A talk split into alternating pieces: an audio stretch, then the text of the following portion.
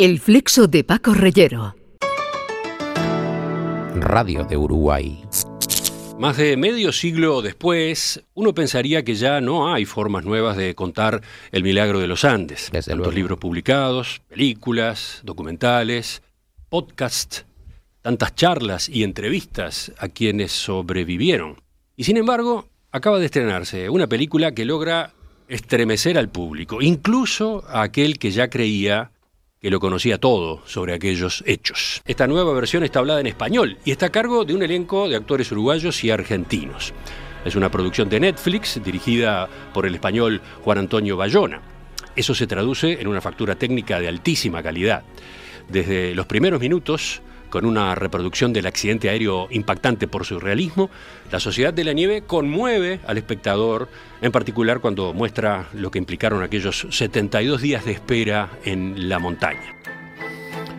Compartimos en el Flexo la pregunta retórica del compañero Emiliano Cotelo de Radio Mundo, Radio Mundo en el Uruguay. ¿Es posible contar una historia sucedida hace más de medio siglo?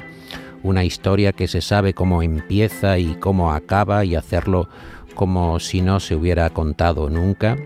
El 13 de octubre de 1972, un avión turbohélice de la Fuerza Aérea Uruguaya con 45 pasajeros se estrelló contra el Valle de las Lágrimas en los Andes. El avión había partido de Montevideo y a bordo iban jugadores e hinchas del club de rugby All Christians, con unos muchachos del colegio Estela Maris Christian Brothers. El objetivo era viajar a Chile a jugar un partido. Sobrevivieron 29 tras el accidente, pero después de 72 días, por las consecuencias del propio impacto, las temperaturas o los aludes que sufrieron, solo acabaron sobreviviendo 16. La Sociedad de la Nieve es la película más cara del cine español. 140 días de rodaje en Sierra Nevada y también en los Andes. Candidata de España al Oscar a la mejor película de habla no inglesa, es uno de los acontecimientos del año. Su director, Juan Antonio García Bayona, es hijo de andaluces. Su padre, Juan Antonio García, de Osuna en Sevilla, y su madre, Piedad Bayona, de Huelna en Jaén. Se crió en una familia humilde en el barrio barcelonés de la Trinidad Bella. Su madre era costurera y su padre trabajaba como pintor y también como ilustrador de las marquesinas de cines barceloneses. Es una película que merece la pena ver. En el cine, claro. Una película en la que también hay radio y comunicación a través de la radio. Y cómo la radio va contando la vida y les va dando esperanzas o mazazos a aquellos que aguardan que cambie su destino. ¡Encontré algo! Una radio. Está toda mojada. Es el momento de la película de Bayona en la que los supervivientes, después de 10 días de espera, Los que no comemos seguimos mirando al cielo. Esperando una señal. ya han empezado a practicar la antropofagia y encuentran una pequeña radio, un transistor. Intentan coger la frecuencia de alguna emisora de Chile que les oriente sobre su propio futuro que desconocen. Un poquito más. Es cuando Tratan de- conseguir algo de información. Perdidos, devastados, sin ningún tipo de esperanza. Agotando los recursos físicos, heridos, golpeados. cobijados en parte del fuselaje del avión después del impacto. ¿Qué es eso? Dale, Es una película fácil. colectiva, emocionante, en la que vemos como el ser humano llega hasta el límite. Es entonces cuando escuchan por la radio que el Servicio Aéreo de Rescate chileno los da por muertos. Una radio que decimos encuentran en los restos del avión. Acaba de finalizar la búsqueda del avión uruguayo siniestrado en los Andes con un grupo de rugbyistas del Old Christian. En los 10 días que ordena el protocolo, se realizaron 66 misiones de búsqueda y rescate con 17 aviones de la Fuerza Aérea Chilena, así como aeronaves de la Fuerza Aérea Uruguaya y Argentina, sin ningún resultado. La búsqueda se reiniciará a comienzos del año próximo cuando el deshielo permita mejor visibilidad para hallar los restos del desastre. El Servicio Aéreo de Rescate de Chile informó que en 34 accidentes aéreos ocurridos en los Andes jamás hubo sobrevivientes. Una pausa comercial y volvemos con otras noticias. ¿Cómo es la radio? Las malas noticias y luego la, la propia publicidad que parece que, que llega para anestesiar la circunstancia sin tener en cuenta absolutamente eh, fría la radio eh, para incorporar la publicidad al margen de lo que esté pasando en una tragedia, en una peripecia humana como la de los Andes o en cualquier otra circunstancia de cualquier otro oyente. Pablo Bierzi, ¿qué tal? ¿Cómo está? ¿Qué tal le va? ¿Qué tal, Paco? Un placer estar hablando con ustedes. Es un placer para nosotros que el autor de La Sociedad de la Nieve eh, tenga un, un rato para estar con los oyentes andaluces. Usted que, que vivió todo el proceso de formación, no solo la escritura, eh, que se remonta a agosto de 2005, cuando eh, Roberto Canesa y Gustavo Cervino eh, se plantearon, le plantearon también a usted la posibilidad de hacer ese libro que Bayona conoció en el año 2008 y que ha acabado generando una auténtica conmoción. Es lo que se conoce popularmente como un suceso. Es un success en inglés, un suceso en, en español. Eh, qué hermoso es comunicarse en español Qué maravilloso es eh, el juego de acentos que tiene nuestro idioma, señor Bierzi. Eh, comparto totalmente lo que, lo que acabas de decir. Primero te, te hago dos precisiones. Me fascina estar hablando eh, con, Andalu- con alguien de Andalucía porque ahí es donde se rodó, ahí al lado de Granada, en, en- en Prado Llano, eh, buena parte de, ese infierno que fue el rodaje, un infierno glorioso, yo le llamo un infierno glorioso. Eh, después te- referías a, la ola que se generó. Yo ayer hablaba con, con J. Bayona por teléfono, y, porque siempre hablamos de que íbamos a generar, creíamos que íbamos a generar una ola, y yo le dije que en rigor se convirtió en un tsunami, eh, más que una ola.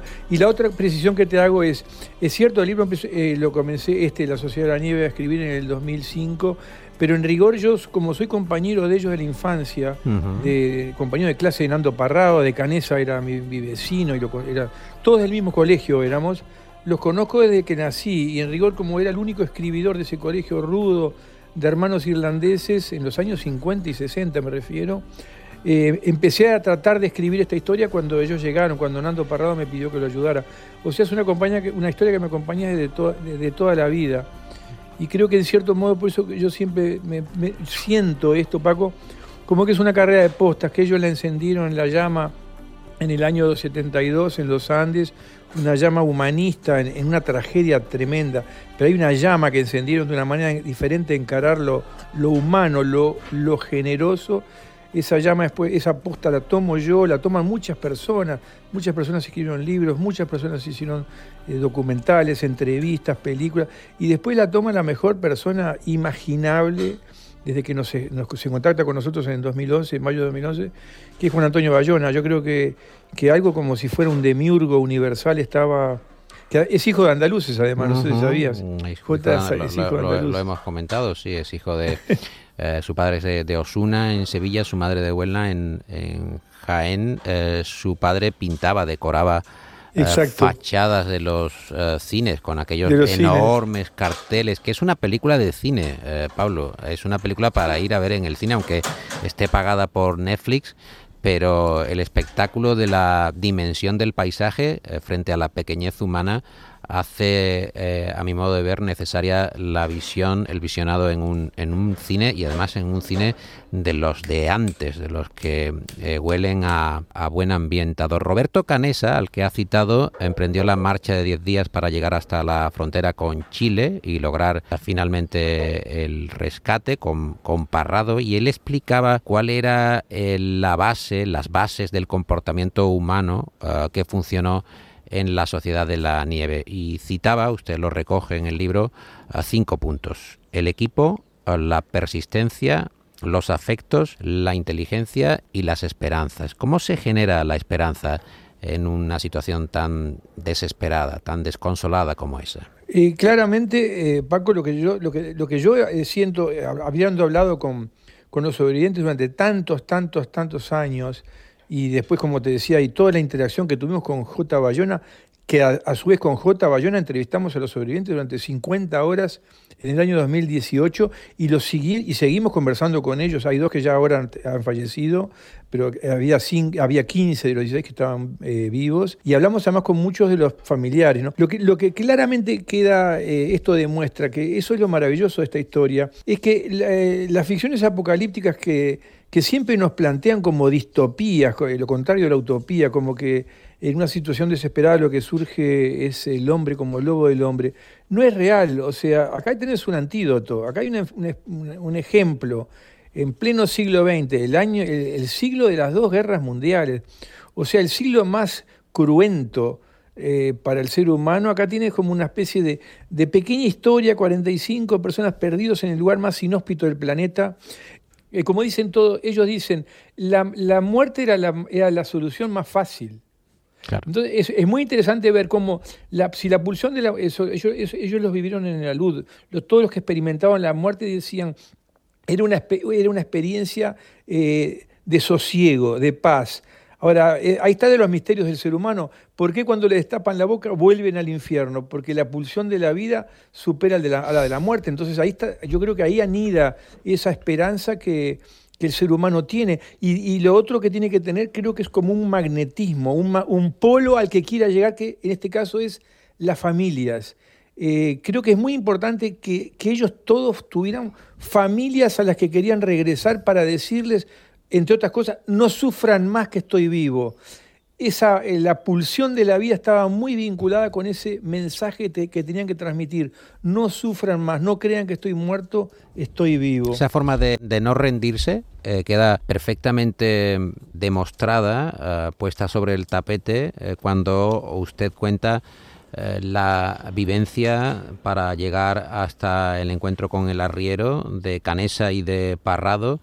Y entonces eh, le dice uno a otro, ¿ves aquello? Aquello no está nevado. Tú lo ves, ¿verdad? Y el otro no veía nada, pero lo mira a su compañero eh, y dice, yo lo veo. Porque confío en tu intuición, confío necesariamente en tu intuición porque tenemos que llegar hasta algún punto. Estoy dispuesto a, a ir hasta el final, ¿verdad, Pablo? Está muy brillante lo que dices, Paco, muy, muy, muy brillante. Mira, yo le he hablado mucho de eso, porque yo también tengo un libro con, que hicimos con Roberto Canesa, posterior a la Sociedad de la Nieve, que se titula Tenía que sobrevivir. sobrevivir. Roberto es un médico muy destacado que se dedica a curar niños con patologías, con, eh, con cardiopatías congénitas, congénitas. sí. O sea, se dedica a ser rescatista de niños que la sociedad decretó muertos como le pasó a ellos. Es muy interesante esa metáfora. Y esa, esa escena que tú cuentas, yo le he hablado muchísimo, la hemos hablado con J. Bayona y con Roberto y con Nando, pero muchísimo con Roberto, porque es Roberto.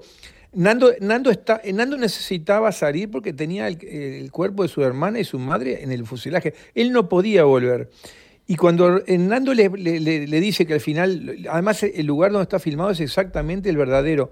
Cuando le dice, ves allá dos piquitos redondeados Como sin dos nieve", tetitas, A Roberto no le interesa mirar. Sí. ¿Perdona? Como dos tetitas, dice. Eh, dos tetitas, Dos exacto. yo no la palabra. sí. Exacto, dos tetitas, esa es la palabra exacta que dice.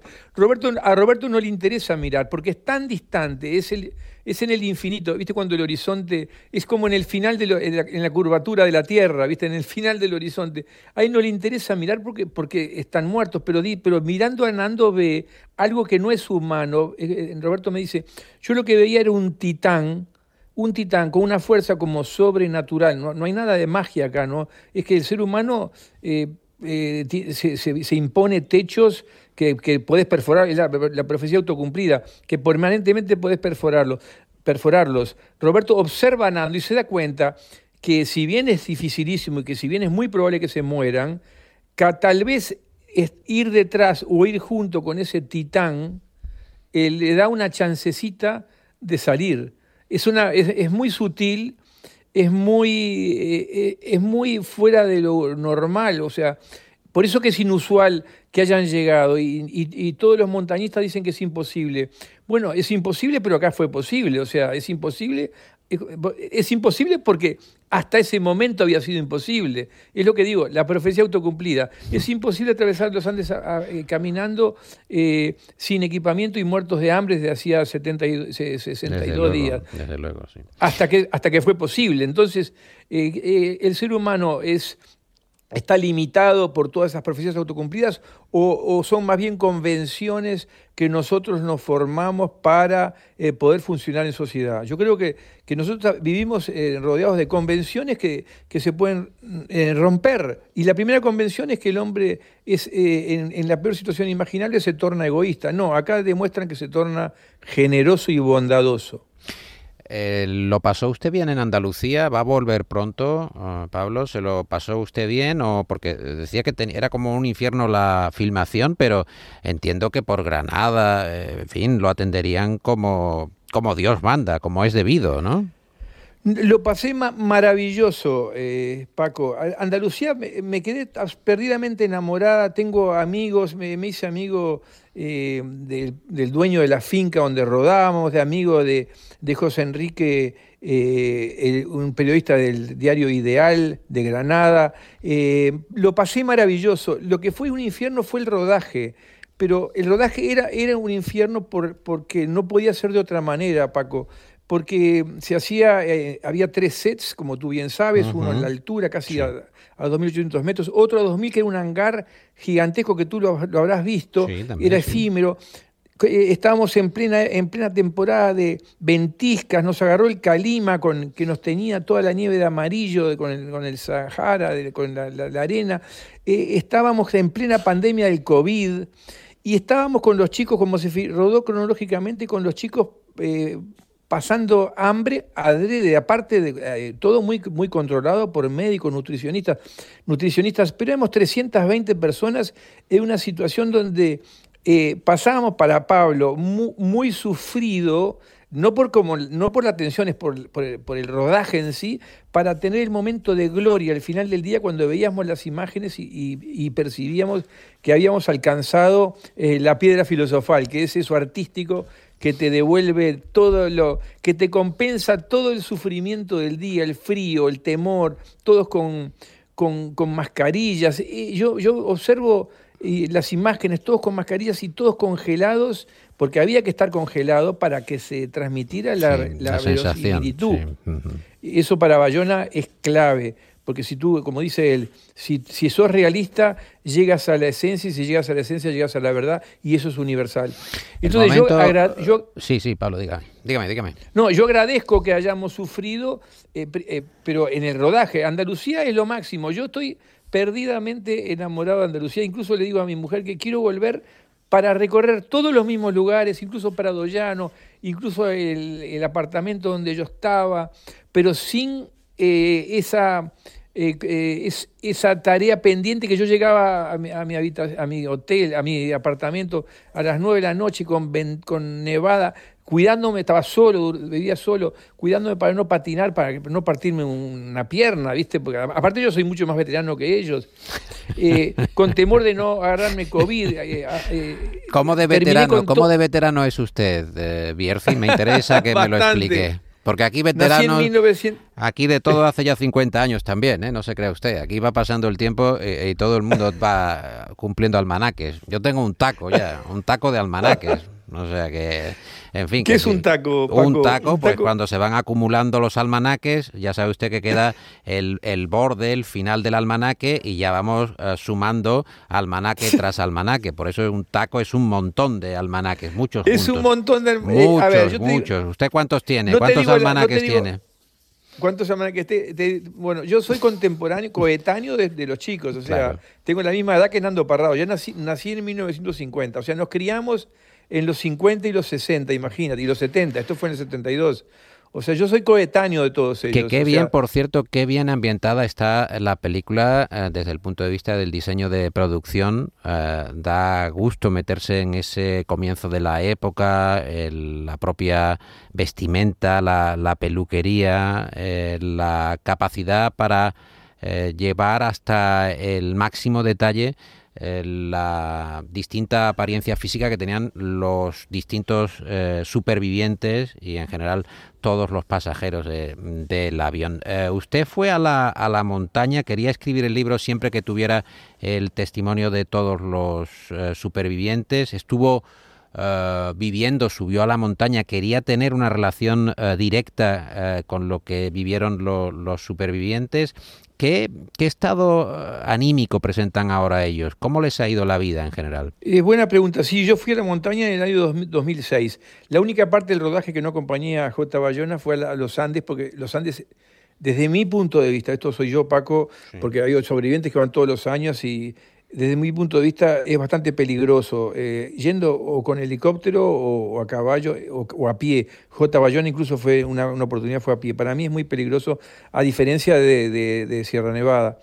Eh, ¿cómo, cómo están los sobrevivientes? Bueno, hay dos que, que- que- que murieron, uno Sí. en 2015, otro Cochinciarte ahora. El estado anímico es, es bien insólito en este sentido. Incluso salió hace poquito un, un psicoanalista muy conocido acá de Uruguay, y donde explica por qué en este caso el- un hecho que objetivamente es traumático no dejó aparentes secuelas en ninguno de ellos. Y la, explicación eh, que da este psicoanalista, que yo creo que es así, es eh, primero que ellos hicieron el propio duelo o elaboración del trauma en los 72 días. Fue muy largo el, proceso, muy largo. Y eso, eh, generalmente los hechos traumáticos no son tan largos. Entonces, ha- hay algo como que es inédito para los que estudian el trauma.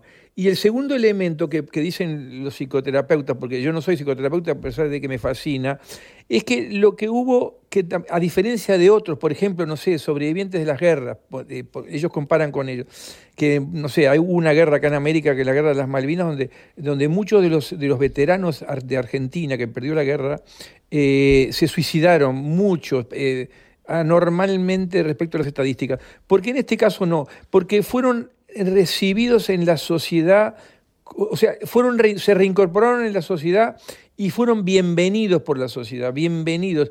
No es el caso de que, de que tengan que ocultar nada, sino por el contrario. O sea, y yo creo que esta película es lo que buscamos, y yo desde que, como, como amigo de ellos y como amigo de los que falle- de los que murieron, que estoy escribiendo, como te dije, del año 73 de esto, que en el año 2002 hice un pequeño ensayo que se titu- titulaba Nosotros los otros, que era desde el punto de vista de los muertos. Es como que, que, que ellos pertenecen, que ellos pertenecen a, a la sociedad de los vivos, a nosotros, a la sociedad civilizada, y aportan un elemento nuevo. No solo que se reintegran, sino que aportan esa experiencia para que, nos, para, su, para que sea un ejemplo superador para nosotros, para que sea inspirador. Yo creo que eso hace que eh, no solo, eh, porque eh, otra cosa que dicen los que analizan el, trauma, es que el trauma es tal, el trauma lo produce algo físico, algo, un hecho, un accidente, un golpe, una. pero, pero el otro elemento y clave para que el trauma exista es que tú no lo puedes recordar. El trauma es una puerta que está bloqueada. El trauma, para hacer trauma, para perturbar tu existencia, es una puerta cerrada. Y yo creo que ellos esa puerta, si, algunos la tuvieron más bloqueada o más entornada, la fueron abriendo con los años. Y creo que terminó de abrirse con, con esta película. Paco, creo que terminó de abrirse completamente y por eso yo los veo que todos los sobrevivientes y están fascinados y los familiares de los que fallecieron están como reconciliados con la vida y con, lo, y con la terrible tragedia de perder un familiar veinteañero en, en la flor de la vida cuando vos estás en potencia, no, estás manifest no se manifestó tu vida, sino que está todo, es como un capullo que todavía no abrió, es, es tremendo. Y todo esto que parece muy pequeño, porque son 45, 51 años, es, tiene mucho simbolismo. O sea, yo creo que, que, eso es lo que hace que esto se ha convertido en un tsunami, esta película. Y es que que todos en cierto modo tenemos algo parecido, no en la escala eh, desmesurada de lo que ocurrió. Es como un lente de aumento que, te, que todo es exorbitante. Pero nosotros en, en, nuestra escala, sacándole el lente de aumento, también tenemos esa necesidad de reconciliación, también queremos creer que tenemos un, un, un fondo generoso a pesar de, este mundo que aparentemente nos lleva a, la gratificación instantánea, o a pesar de que este mundo vemos todos los días, no sé, el terrorismo, guerras surrealistas, inconcebibles para el siglo XXI, XXI, sí, invasiones, una cosa que vos no podés creer, uno no puede creer. Entonces, creo que esta, esta ventana que te muestra el ser humano en su esencia, que es generosa, que es bondadosa, que cuida de los heridos, que es, misericordiosa, que se anima, se atreve a, entregar su propio cuerpo si muere para que el otro pueda seguir con vida, con la bandera de la vida, atravesar las montañas y llegar a la casa para decirle esto fue lo que pasó. Creo que ese es un mensaje de que hay bondad detrás del dolor más terrible.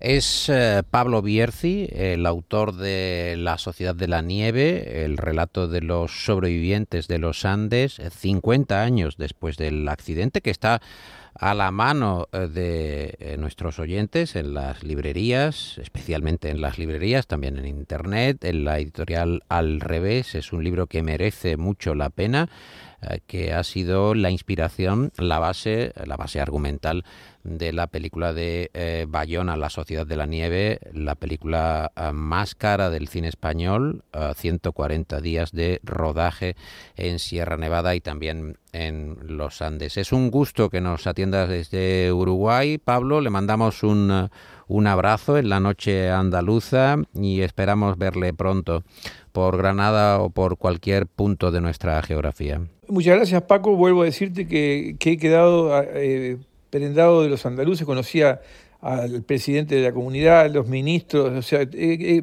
no tengo palabras para, para agradecer a la, a la generosidad y a la sabiduría de los andaluces. Interrumpimos, amigos oyentes, este programa para ampliar la información que les adelantamos hace unos minutos, porque ya se conoce la identidad de los dos jóvenes sobrevivientes del avión uruguayo que se estrelló hace 71 días en los Andes. Se trata de Roberto Canesa y Fernando Parrado.